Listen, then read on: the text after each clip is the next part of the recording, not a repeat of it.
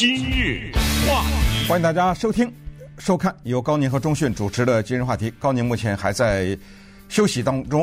然后《今日话题》这个节目呢，除了此时此刻正在一三零零电台上播出之外，还有在 YouTube 有现场直播啊。如果大家上到 YouTube 打上“华语电视”这四个字，即刻就可以看到我们的现场直播。当然，在现场直播的过程当中呢，比广播就稍微多一点的是，我们看到一些画面。同时啊，今日话题也有一个脸书的专业，如果你有 Facebook，你可以查找 AM 一三零零今日话题。脸书的这个专业比较重要的原因是，呃，它给我们一个机会放置一些文字和图片，所以是图文并茂。比如说我们在节目中介绍一些书啊，介绍一些电影啊，呃，介绍一些有趣的链接啊等等，我们都会以文字的形式呈现在脸书的上面。当然。脸书的专业还有一个重要的功能，就是把你引到我们的 Podcast，因为很多人搞不清楚什么是 Podcast，怎么收听，苹果是怎么样，安卓是怎么样，所有的这些呢，我们脸书的专业都有解释，而且脸书的专业是日日更新，哈，每一天都把这一天的话题放到上面。当然，你要有 Podcast 的话呢，之前我也介绍过，呃，你可以直接在任何的 Podcast，不管是谷歌的还是苹果的，打 AM 一三零零。今日话题都可以收听我们现在的节目，以及以往甚至倒退到二十多年以前的一些节目。那么做完这个宣传之后呢，我要跟大家讲讲昨天在美国的乔治亚州的无比惊险的一个选举，而且是万众瞩目的一个选举。昨天的这个选举完了之后，我们才终于可以说这样一句话：说美国二零二二年的中期选举总算画上了句号，拖拖拉拉弄了。一个多月，从十一月拖到了现在，原因是乔治亚州它的特殊的情况。这个特殊情况呢，使得因为候选人两个没有一个人拿到半数，进行了一次所谓的决选。十二月六号呢，就是昨天就进行了这个决选，结果是民主党人 Raphael Warnock 获得了乔治亚州的联邦参议院的这一个宝贵的席位。使得美国的参议院的民主党和共和党人的对比变成了五十一比四十九。大家可能会说，五十一比四十九和之前的五十比五十没有差别。原因是美国的副总统有那一票可以打破僵局。等一下，你听我稍微讲一下，你就知道这个里面的区别还是相当大的。那么，我们就说一说乔治亚州的这个情况啊，因为这个州呢。在二零二零年总统大选和之前的中期选举之间，让我们对他突然之间产生了一些新的认识，以及他是否代表美国政治的某种未来。因为乔治亚州，我们以前也在节目讲过，它是什么州啊？它是《Gone with the Wind》那个州啊，它是美国著名的那个小说 Margaret Mitchell 写的《乱世佳人》，也有人翻译成“飘”，也有人翻译成“随风而逝”，是那个小说。所发生的地方，那个是美国的南方的一个非常重要的地方。南北战争期间，它也是发挥过很大的作用。飘这个电影也反映了美国南北战争、亚特兰大大火什么的都有反映。所以，多少年来，在美国的政治版图上面，它的颜色那是鲜红的。没有人会质疑，民主党人也不太会抱太大的希望，说在这个州。我能拿下什么重要的职务来？不管是州长也好，州务卿也好，还是联邦的参众议员也好，基本上就不抱什么希望。但是这几年呢，发生了很有趣的变化，请注意“有趣”这两个字，我跟你说说，你看看是怎么有趣法。这么一个红州，现在呢，他的两个联邦参议员都是民主党人。这是怎么发生的？在这两个民主党人拿下参议院的席位之前，那两个席位都是共和党人啊。这两个共和党人呢，跟大家稍微介绍一下。一个呢，他是因为生病啊，他叫 Johnny Isakson。他生病呢，他在二零一九年的时候就说：“那我就不干了。”可是他的任期还没有满，所以呢，就由州长任命一个人呢。先把他剩下的那个任期呢，给他完成，而州长这个任命是不需要老百姓投票的，他只需要把任期完成以后，到时候等新的任期开始的时候，咱们再来投票，这就发生在二零二二年的这个投票。那么州长是谁呢？州长叫 Brian Kemp，这是一个大的共和党人，这个没什么可意外的。但是意外发生在接下来的这个事情。他在二零一九年，他一看前面的这个联邦的参议院的参议员呢生病，他就任命了一个人叫 Kelly loffler 是一个女的，是一个共和党人，而且呢是一个比较极端的偏右倾向的这么一个共和党人。那你想想，Brian Kemp 任命他，难道不知道？他是一个这个观点的人吗？当然知道，所以他就进去了。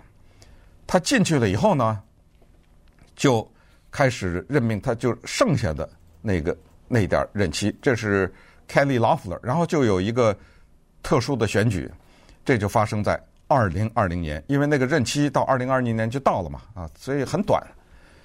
没想到在这一次选举当中呢，Kelly Loeffler 这个女的呀。输给了一个黑人牧师，叫 Raphael 呃 Warnock，那他输给他了。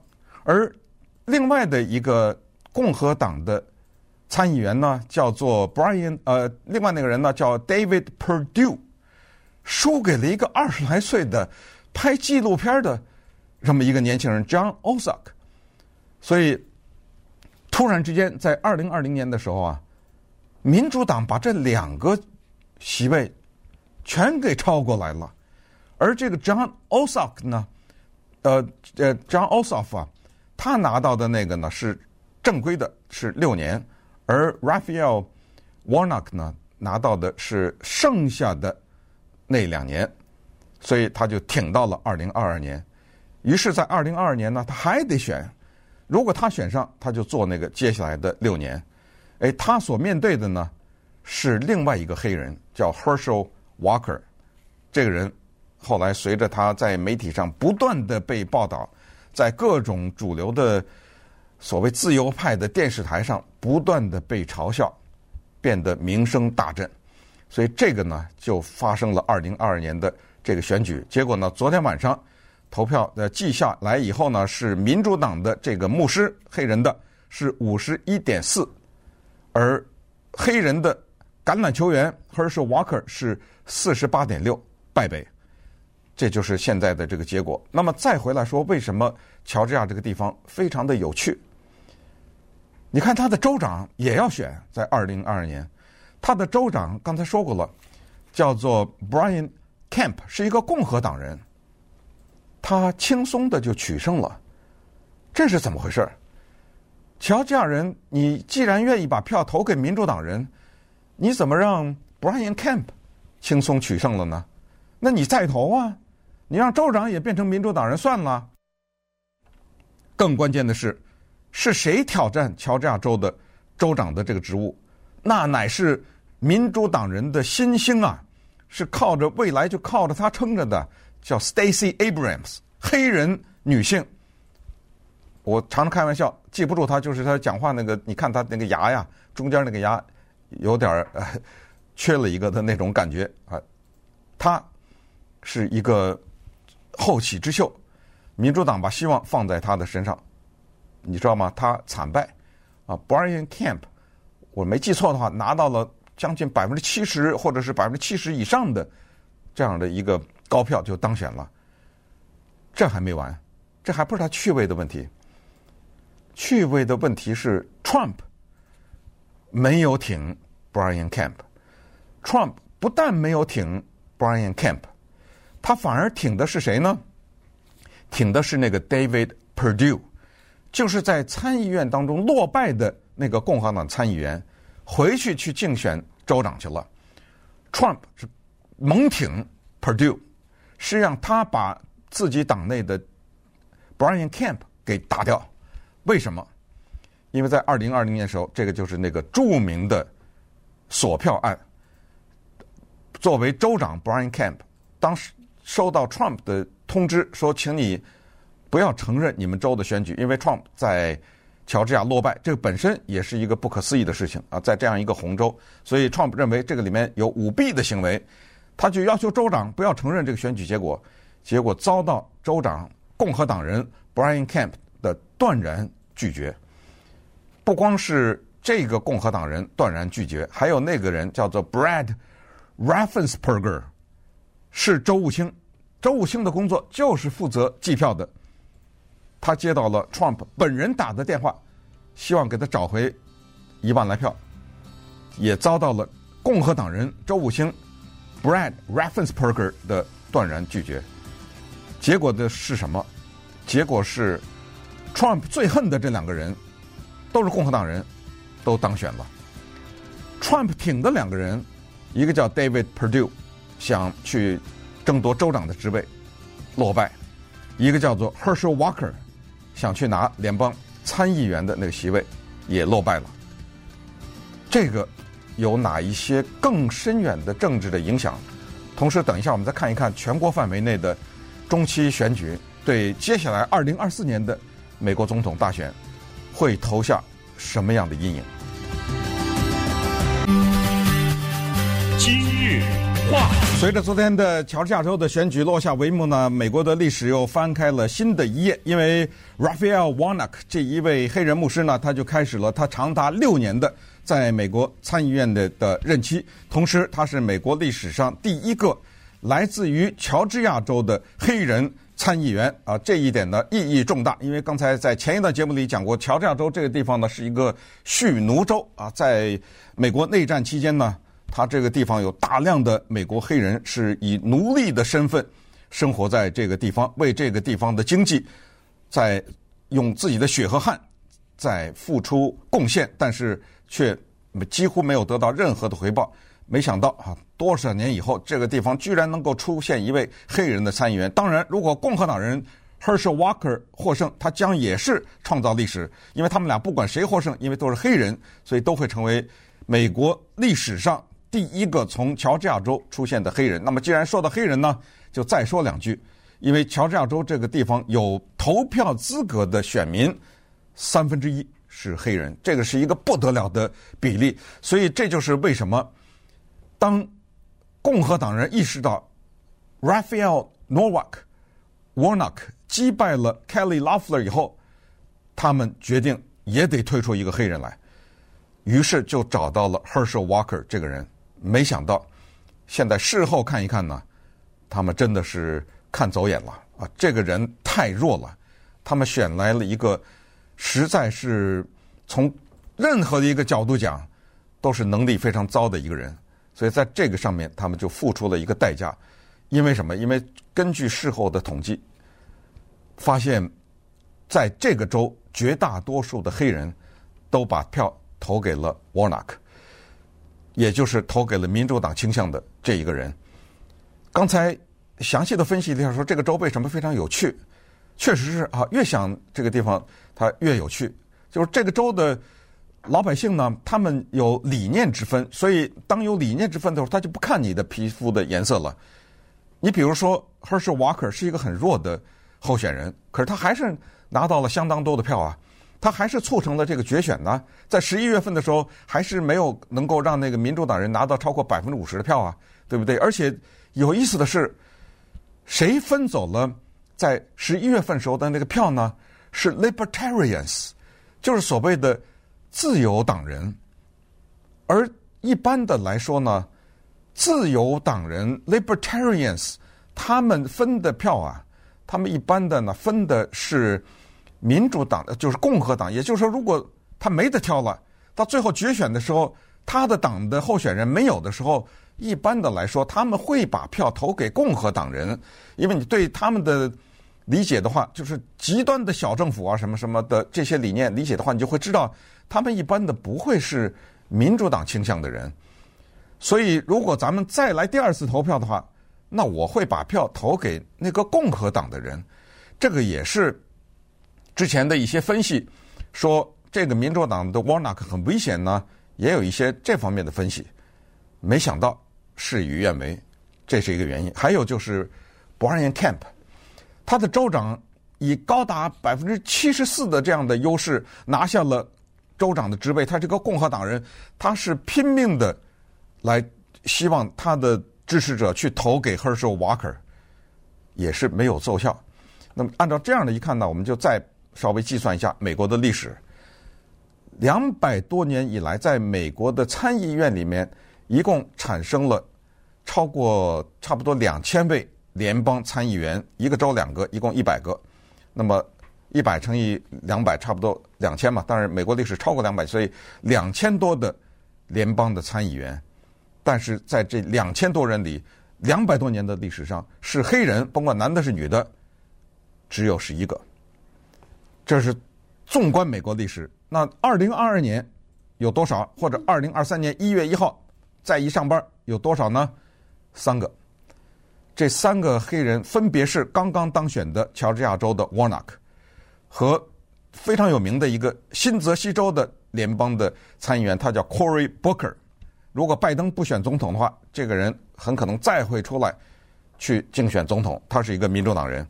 然后就是南卡罗来纳州的黑人共和党人 Tim Scott，他也是共和党里面一个比较有名的人。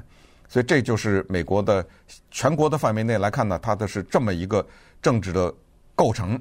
那么接下来再看一个全国的数字，就是这一次中期选举完了以后，我们看到的民主党人是什么情况？之前一直说什么红色浪潮什么之类的哈，那个咱们就不提了。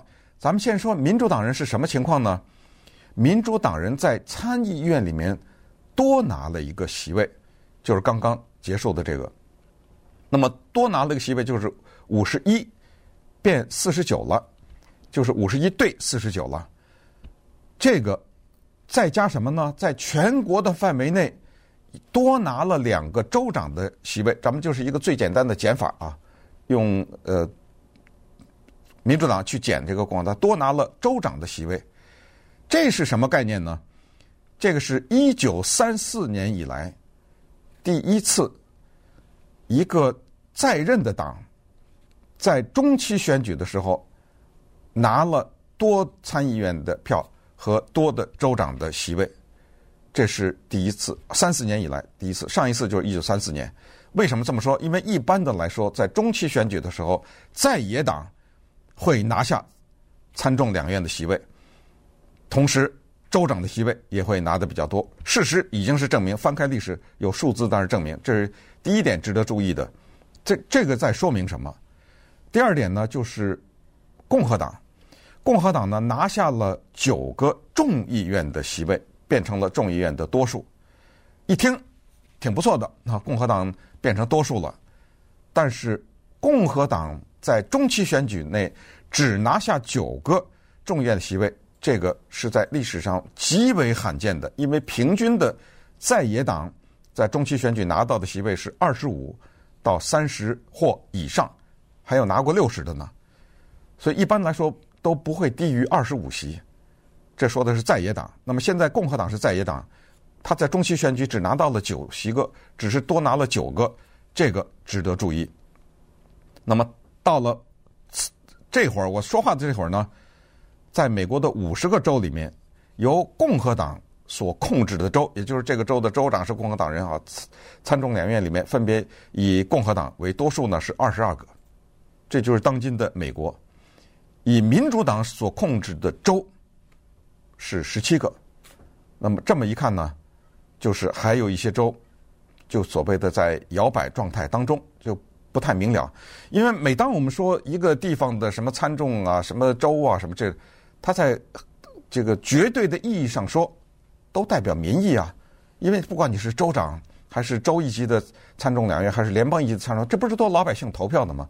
所以，从这个意义上，我们看到了美国的一个政治的画面，就是有二十二个州啊是比较确定的，那个州的老百姓，共和党观念的人，有投票资格的共和党观念的人是比较多的，有十七个州是民主党观念的老百姓的人数比较多。那也可以想象，这十七个州呢，比较多的都是比较沿海的大城市比较多的。人口比较多元的是这么一种情况。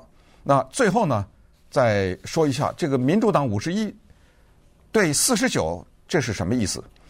五十一对四十九在参议院里面，就说明它是叫做 true majority，就是真正多数，五十变五十不是，五十对五十不是真正多数，是因为他需要靠副总统 Kamala Harris 去投那个打破僵局的那一票。你知道 Kamala Harris 投过多少次这样打破僵局的票吗？二十六次。这一届总统还没完呢，一届总统四年，他已经投二十六次了。这又意味着什么？这就意味着上一次有一个副总统要投票打破参议院僵局的时候，那是两百年以前。那时候的那个副总统叫做 John Calhoun。John Calhoun 是美国历史上一个著名的人物。这个人是大力的推动美国的奴隶制，而且他还有一个特别有意思的记录，他是美国历史上一个为两个不同的总统做过副总统的。这么一个人，所以这个真正的多数五十一比四十九，以后就不用 Kamala Harris 再去投那个打破僵局的票，也不用再害怕西弗尼亚州的那个 Mansion 啊，Joe Mansion 共和党里的这个开玩笑的说叛徒啊，他老是跟拜登过不去，以后也就不用怕他那一个反对票了。关键的是，如果拜登再提供再提任任命什么最高法院的法官的话。参议院的司法委员会现在是十一个民主党人对十一个共和党人，一共二十二个人。但是从二零二三年开始，就因为他是真正的多数，所以他就是十二比十。